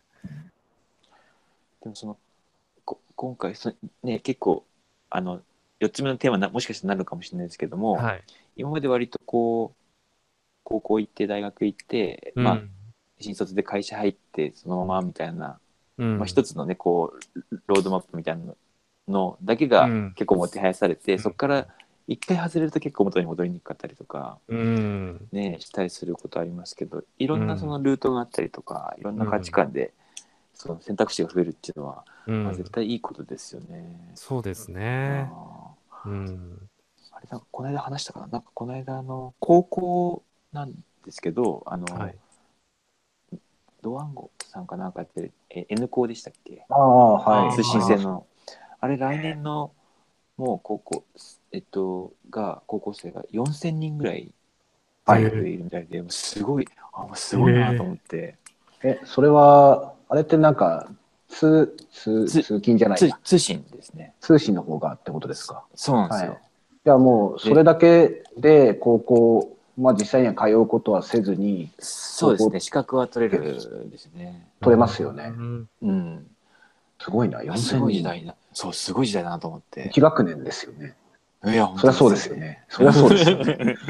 すごいな一。学校一学校本当すごいと思う、全まあ、全国どこからでもね受けられますし、結構そのゲーム系のメディアとかで、うんこうよく、まあ、角川だからってのもあると思うんですけど、うんうん出てきてて、見てると、なんか尖った子もね、多くて、そそそううなんですよね、う、面白いなって、あれ見てると、そう、入れたくなっちゃったりするんですけど、うん。自分のそうそうとかをね。いやそうでもねなんかせんなんだっけなそれもニュースで見たんですけどええ卒業そまあ卒検あ卒検っていうかなんか卒はい論みたいなのが、のこう、はい公表でプレゼンをするらしいんですけどもその公表にはい。堀江門さんとかが来て、えはいえああ、なるほそう披露してどんで。すよすげえ贅沢だなと思ってすごい贅沢ですね。ねえ贅沢ですよねなんうんか、やっぱまだ結構いろいろ通信制の学校たくさん出てる、まあね出てるみたいでやっぱり結構あのいいも悪いも混ざってるみたいですけどね、うんどんどんこう増えたらね増えたらいいなと思ってまあ、すごいですよね。まあ、通信なんで、そこで勉強する子、しない子とかね、あるとも思うんですけど、でも、まあね、角川ああいうものなんで、いろんなタイプのね、コンテンツそうそうありますし、うん。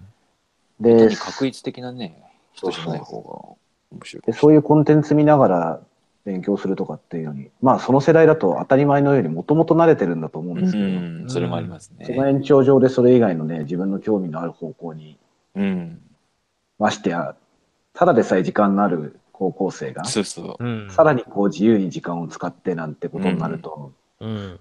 すごいの出てきますよね、きっと。ういや中本当からにすごいうんそうそうちょっとベ楽ーしスみでのすね。ねそうそうベースの常識が違うみたいな人たち本当出てきそうな気がします、ねうん楽しそうだな。ちょっと羨ましい時そ代うですよねそ。うね羨ましねい感じはしますけどねじゃあなん考かえられなかったですい今議論されてる多様性どころの話じゃないですね、そういうそうそう、もう本当そうですよね。加わってくると。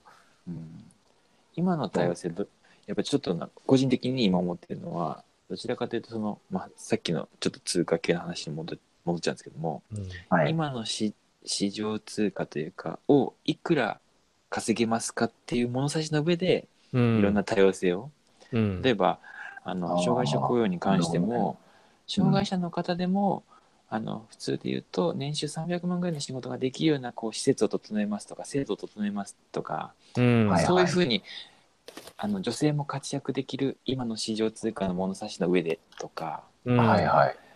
だから結構専業主婦の方も年収に直すと2,000万だとかっていうのがうん結構僕の中ではそれ本当多様性かなとかってうんっちゃうところがあってなんかもうもっと全然もう全く別の物差しがたくさん増えた方がういんいんじゃないかなとかちょっと思ってるんですよね。うんまあうそうん食う食わないのところの交換というかね、それを手に入れるところが衣食住ですよね。そこの部分が、まあひょっとしたら衣類は物々交換でなんとかなっちゃう状態にもすでになりかけてるのかもしれなないりですけつど、つあ食ります。うんべ物とかはさすがにまだまだですよね、そう住むでとすころも。ね。うんうんなので、そこら辺がある程度、セーフティーネットじゃないですけど、なんかできるようになそっうてでくすると、ね。ううんん。そういうのが一気に変わってくるのかな。そうそうんなんかコミュニティで共同生活うで、その中に通貨があってとかね、うそんういうのだったらできるのかなとか、まあそそこが今の悩みですそうでね。う。うんベー。シックインカムとかね、それはもちろんできるようになったら全部変わるとは思うんですけど、うんうん子供の世代だったらあり得るのかもしれないんですけどね。ただちょっうとんすぐにはイメージがつかないので。そうですね。あ、そう、だから藤森さんのその業務委託のお話を聞いたときに、はいまあもちろんその業務委託の部分だけではちょっと足りないから、ええあの、クラウドワークスとかでやるっていうお話うんがありつつも、うんでも、ね、実際のそう契約の違いだけで、待遇とか、その会社側がその雇うことに対するコミットとかは、正社員と変わらない考え方で雇ってくれてるわけじゃないですか。はいなので、業務委託っていう時間もある程度融通が利くうん契約形態で、ある程度ベースとなるは金い額が、まあ、保証というか確保されて、うんうんでそれ以外のじ時間をね、全部、それ以外のなんか可能性を伸ばすところに使えるっていうのは、はそうそういうところに近いなベーシックインカムじゃないですけどその会社副業の以外の部分は自分の生活を最低限確保するためにちゃんとうんうん残しておく残しておくとか働いて、はいで副業なりその別の部分でいろんなうんレバレッジ効くようなことはできるみたいなうんのは、そう徐々にそういう形になっっていくのかなと。だから企業がそれをある程度担いつつみたいな感じですよね。結構そういうことが起きててですね。うんうんうちの社内でもそうなんですけど、あの、まあ、社員は普通に社員なんですけど、うんうん業務委託で開発とかお願いしてる方たちって、うんまあうちが今ビジネスとしてやってるあの月額固定で月額60万でしあの週1稼働大体週1稼働時間は決めないんですけど、大体週1稼働で開発をしますっていうサービスをやってるんですよね。へで、うん期間契約で、まあ、顧問契約みたいなスタイルなんですけどーうんあの継続してくれるかどうかはあの満足度で判断してくださいっていううん内容でやってるんですね。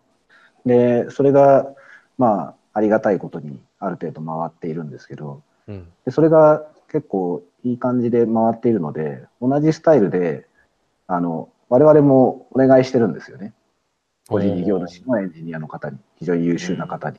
なるほど。そうで同じ契約でそうで金額はまあまた別なんですけどううんん半分ぐらいか30とかなんですけど、うんあのその中でやっていてそうするとですね週週1ぐらいですよね週1ぐらいで30万とかになるわけですよ、うんそううんでこちらはもちろん価値があって実際に我々が出し切れないぐらいの仕事をやっていただいてるんですけどううんんそうただそれってそのね週1でそのぐらいの金額になりってやるとそれがまあ、年齢とか、い今の生活感にもよるんですけど、うんうん食っていけるじゃないですか。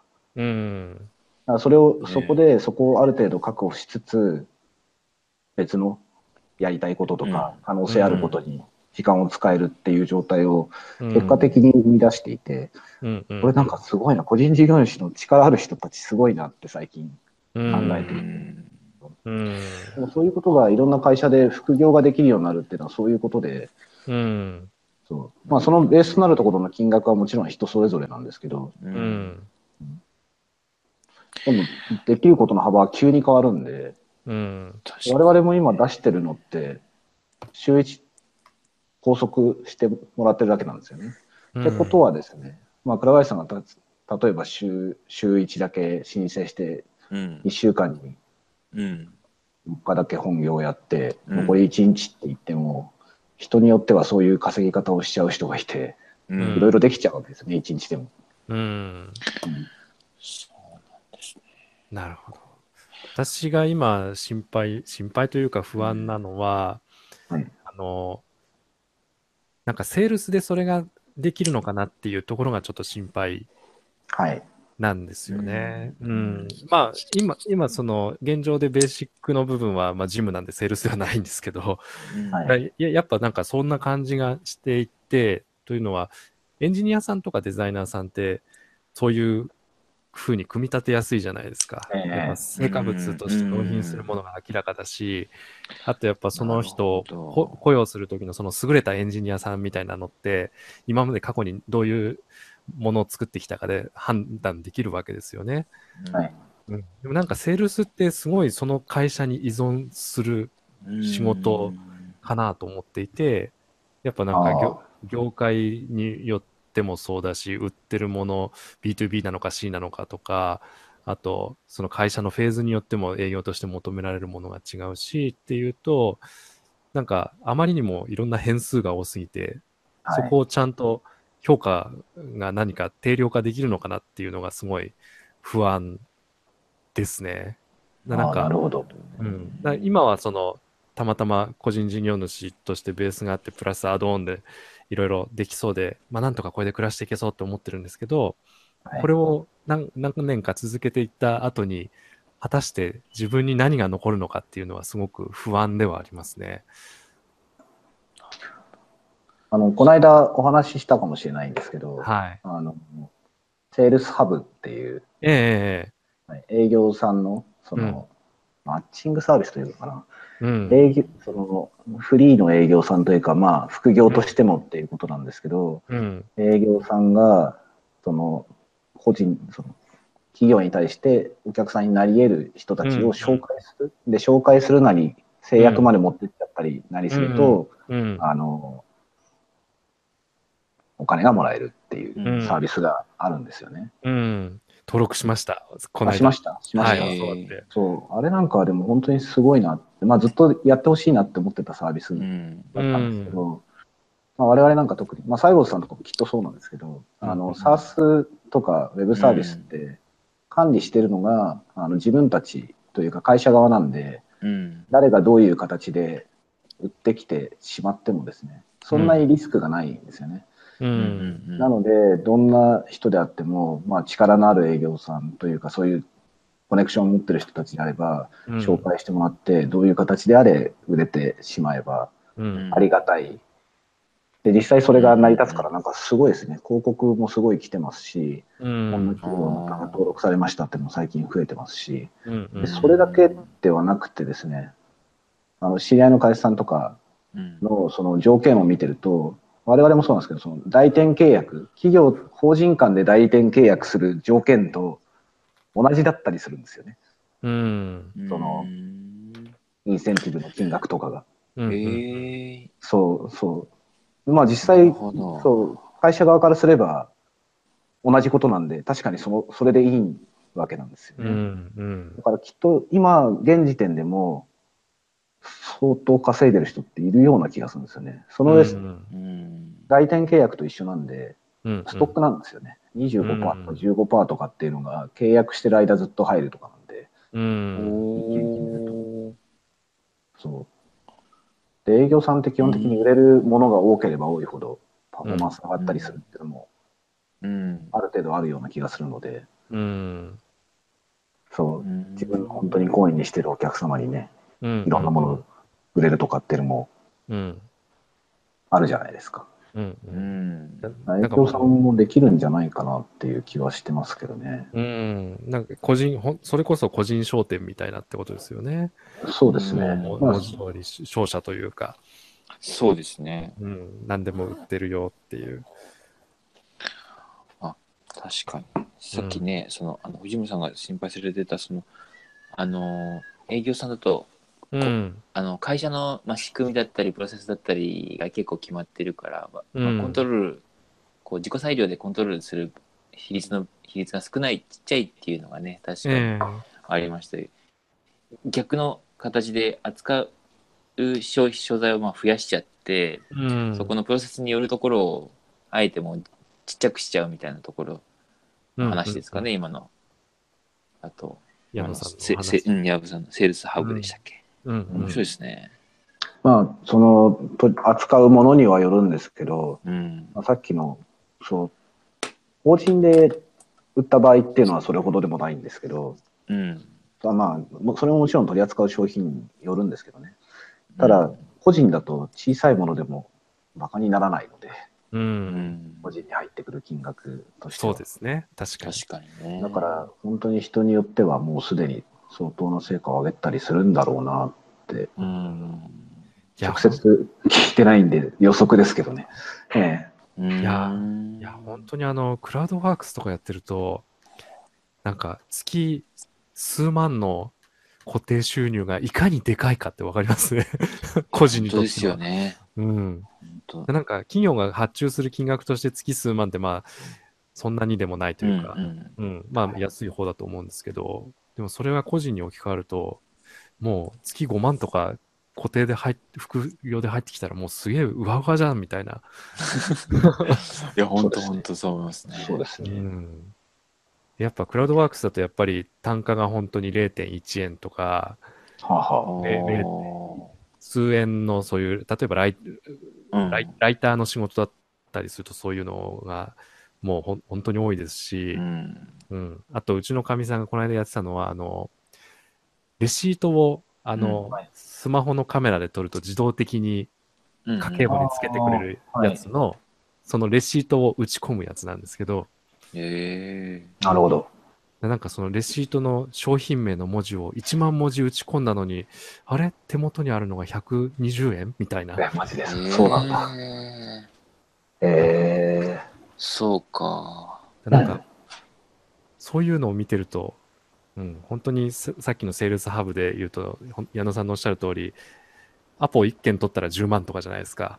ー、うん。うん、おそうですよね。そうもそのうによってはそういうのもあるんですそうよ、ね。ものによってはそういうのもあるし、そのねサービス契約されてる間中ずっと何パーセント入ってくるみたいなのが、ねうんいかにでかいかって分かりますよね。確かに。でかいですね。でかいと思います。ねでも、代店契約もそうですけど、うん。その会社間で、まあ、その、もちろん相手とか会社さんにもよるんですけど、はい。でも、やっぱり直接動いてくださるのは、各会社さん、会社の営業さんなので、営営業の方々なので、それが個人であっても、変わらないんですよね。うん。うん。で、同じように、インセンティブなり、その、卸価格なりっていうのは存在するので、うんうん。そうでです、あとはそれに伴うリスクなんですけど、そこのリスクの部分が、まあ、それもビジネスによるんですけど、我々が扱ってるようなうん、ファーストの場合だと、変わらない。うん。法人だったとしても、個人だったとしても、そんなに変わらないっていうのが、うんうん。ねで実際そういうのがあると。うんだからそういうところの方が逆にそう、このセールスファブで登録されてるものでいうと、そういうサースビジネスやってるところっていうのは多分、大体どこも同じような考え方だと思うんで、う。うんん。なるほど。サースだと。なのうで、んその、動く営業さん側もきっと、他のビジネスは私は想像つかないのが多いんですけど、ううんん。ちょっとサースに関しては、案外安全性は、う飲めることもそんなにないんじゃないかと。うん思いますねなるほどうんうんうね。んそっか、いや、ちょっとサースチェックしてみます。うん。うんそうねセールスうちもどっかで登録したいなって思ってるんですけど ね。手が回ってないっていう。はい。うんうんそうですね。いや、だなんかそ、なんかその今回いろいろ、あの、し転職活動で面接受けてて、なんか、その、会社としてはいいんだけど、条件合わないなみたいなところやっぱあるわけなんですよね。はい。うんんで、なんか、それって今までは、ごめんなさい、さようならでやるしかなかったんですけど、うんはいはい。やっぱそういうセールスハブみたいなのがいもっと広がってくれば、そういう正社員としては契約できないけど、月1万でも2万でも、もし何かの片手間にそういうところと関係性を保てるんであれば、なんかそういうのはすごいいいんじゃないかなとは思いましたね。。うん。うん確かに。そうですね。これ、まあいろいろ楽しみですよね。いろんな形でいろんな働き方をする人たちが出てきて、うんで、そう、その個人差はあったりするんだとは思うんですけど、うん。面白いタイプの人たちも増えるので、うう。んん。一緒に仕事をして楽しい人も増えるってことなので、うん。うんまあいいなって思いますけどね。うん。確かうん。なんかそれこそ本当にし、うん信頼でつながってるってことですもんね。に。うんそういう。そう、き興味とか、その、本当にこう、なんだろう、き興味だったり、そういうのが合う、共感の部分が合う人だとだけ仕事っていうね。とうんでしかもその、なんだろう、全24時間フル、ね、365日ずっとってわけじゃなくて、うん。そのスポットスポットでいろいろ変えてもいいわけですもうんね。ん。うん。そうですね。うん面白いですよね。いろいいよな。セールスアブ面白そうだう。うんん、なん面白い面白いと思いますね。な。うんその必ずしもね、それを本業として、その本業の企業に勤める営業さんのように、うん売り続けなければいけないってわけでももちろんないですし、そうなんですよね。そういうのを記憶しておいて、ある時こう、あれ、あのサービスここ合うんじゃないかって、 そうっすそう自分と信頼関係ができているお客様というか、まあ、場合によっては友達だったりしますよね。うん。こういう人たちに紹介してうん決まると、そう。で、実際それを購入する側もね、そういう知り合いの人 と、いつも仲良くしてる営業さんとか個人にとにお金が実際入るんだったら、それはそれで嬉しかったりもするので、えなんか無理にこう突っ込んで売ったりとかもなすなないっていうか、ね、あれですよね。えない結局その後も。もね、続かなきゃいけないから。そうで、そしてサースの場合って、ね、長くても1年うん単位のすぐに契約ねと、かですよね。やめうんて、やめられちゃうので、そうそうそう。はい本当にね、利益というかメリットなかったら、いっちゃいますそうもなんんですよねね。。まあ、だから余計にこういうのがやりやすくなってるんじゃないかなっていう気がしますね。うん。うん。確かにななるうんということで、はい。はい。 23時54分になりました。早い。あとどうだったのかな、うんこれ、今 3, 3ってなってるんですよね。そう3そう名の方、そう入でれていただいてるんですかね。う うんん。もともと私がこう自分で開いてるやつもカウントされてるのかなって思っていたんですが、はい。どうもそうではない。ああ、あ、あ、そじゃんあな、ことないな。同時視聴者数今 2, な2になってるから。はい。はい。なるほど、なるほど。じゃまあ、これを自分たち、そうですね。自分たち、今、今現時点だと自分たちだけかもしれない。自分たちで聞いてたと。はい。なるほたど。だまあ、こうやってなんか回数うん繰り返していって、なんか良くなるかな。良くなってい、うんい良くなる、なると信 じたいって感ななんか、それもどう、どう目指したらいいのかってあれですよね。そういう うん視聴者数をじゃあ増やすことを追うのかっていうと、なんかちょっとそれも違うしような気もするし、じ。たうんだ、なあまりに聞いてくれなくて自分たちでダメっていうの も、それってライブ配信の意味あんのかみたいなとこもある し、そうです。まあ、でこもういう内容なんで、ライブよりも後でね、まあ、YouTube がバックグラウンドでも聴けるようになった方がいいとか、あったりもすると思うんですけど、そう、これとは別に、別の形で配信したものに対して、ちょこっとは聞いてくれたりするのか、うんん。まあ、丸2時間なので、ちょっと長いですけどね、もう少し短くてもいいかもしれないとか。まあそうですね。細切れにするかう。んはいい。や、でもなんか忘年会シーズンなのに、数名いてくれたってことは、なんかすげえなって思いましたけどね。あ、本当ですね。確かに確かまあさすがです先週ピークで、今週はもう、まあでも今日、今日納会っていうところもあるのかな。ちょっとに。早多いいでですすよよねね。。今日か明日ですよね。今日か明日ですかね。う。ん。なるほど。なるほど、でもなるほど。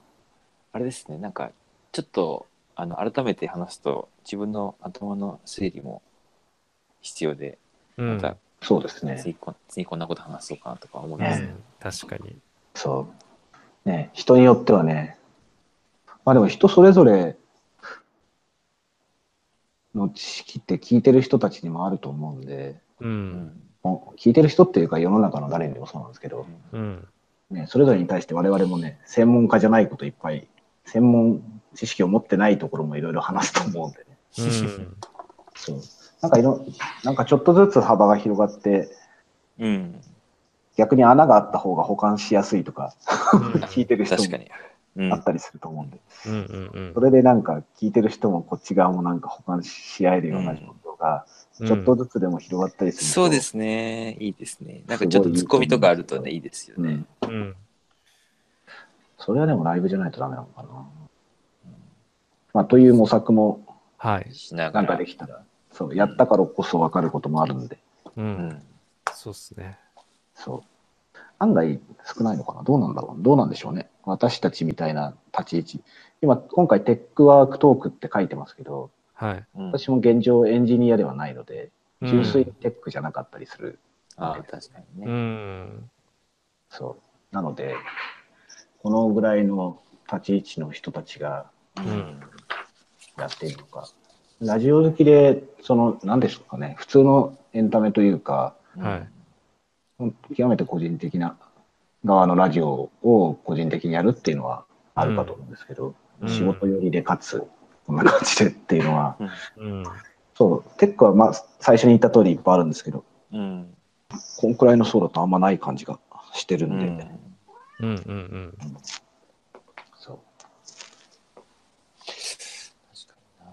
そ個人今日の個人事業のネタなんかまたネタを仕込んで ネタを仕込んでまた新ため新たなこそうっそうですすうねね。やつやってみるとうん。もうそちょろそろっと確定申告のう。ああ、確かに。準備をしたりとか確かにそう確でかすね。に。でこんなことがとかってうん。うん。うんそうなんですね。私もそういうのあんまり知らないので、個人事業主の方になっちゃうああと。そうかうんでも個人事業主の方と仕事はするじゃないですか。うん、はであとは場合によっては今後ね、副業されてるうん人が一緒にし、社員としても入ってくれたりしたときうに、うんん。そう、その人たちのために何が必要かっていうのは個人事業主を理解しないと分かんないんですよね。うん。じゃあ僕も人柱になってぜひ。いいですね。そうですね。じゃあ今はい。ということで、日は、そう今で日すはね。今日はこんなととこころろでで。ね。はい。今日話した内容は、はい。あの、音声に落として、はい。で、今考えているのはノートう。うんん。と、まあ、あとそうだな。どっかで、そう、ポッドキャストとかっていうのも、継続すれば、うんうん。うん。ねあげたいところですけどね。うんそこら辺はちょっと調べつつ、うやりまん。しょうか。やってみたいと思いますので。うん。はい。はい。そうですね。ちょっとぜひ、はいなんか、しば何回かし試行して、やってみましょう、やりましょう。け継続してみたいですね。はい。はいやっていきましょう。はい。年明け。そうですね。はいライブで途中聞いてくれた方も、まあ、これ録音してあ後から流すと思うんで、録音して聞いてくれた方々もはい、お付き合いいただきありがとうございました。ありがとうはございいます。ありがとうございました。はい。じゃあまた次回、ははいい。。よよろろししくおく願でいししたま。良いお年を。よいよ。あ、そうで。す。良いお年。 はい。ありがとうございました。ありがとうございました。ありがとうごとざいいうまこしとたで、まずライブを止めますね。はい。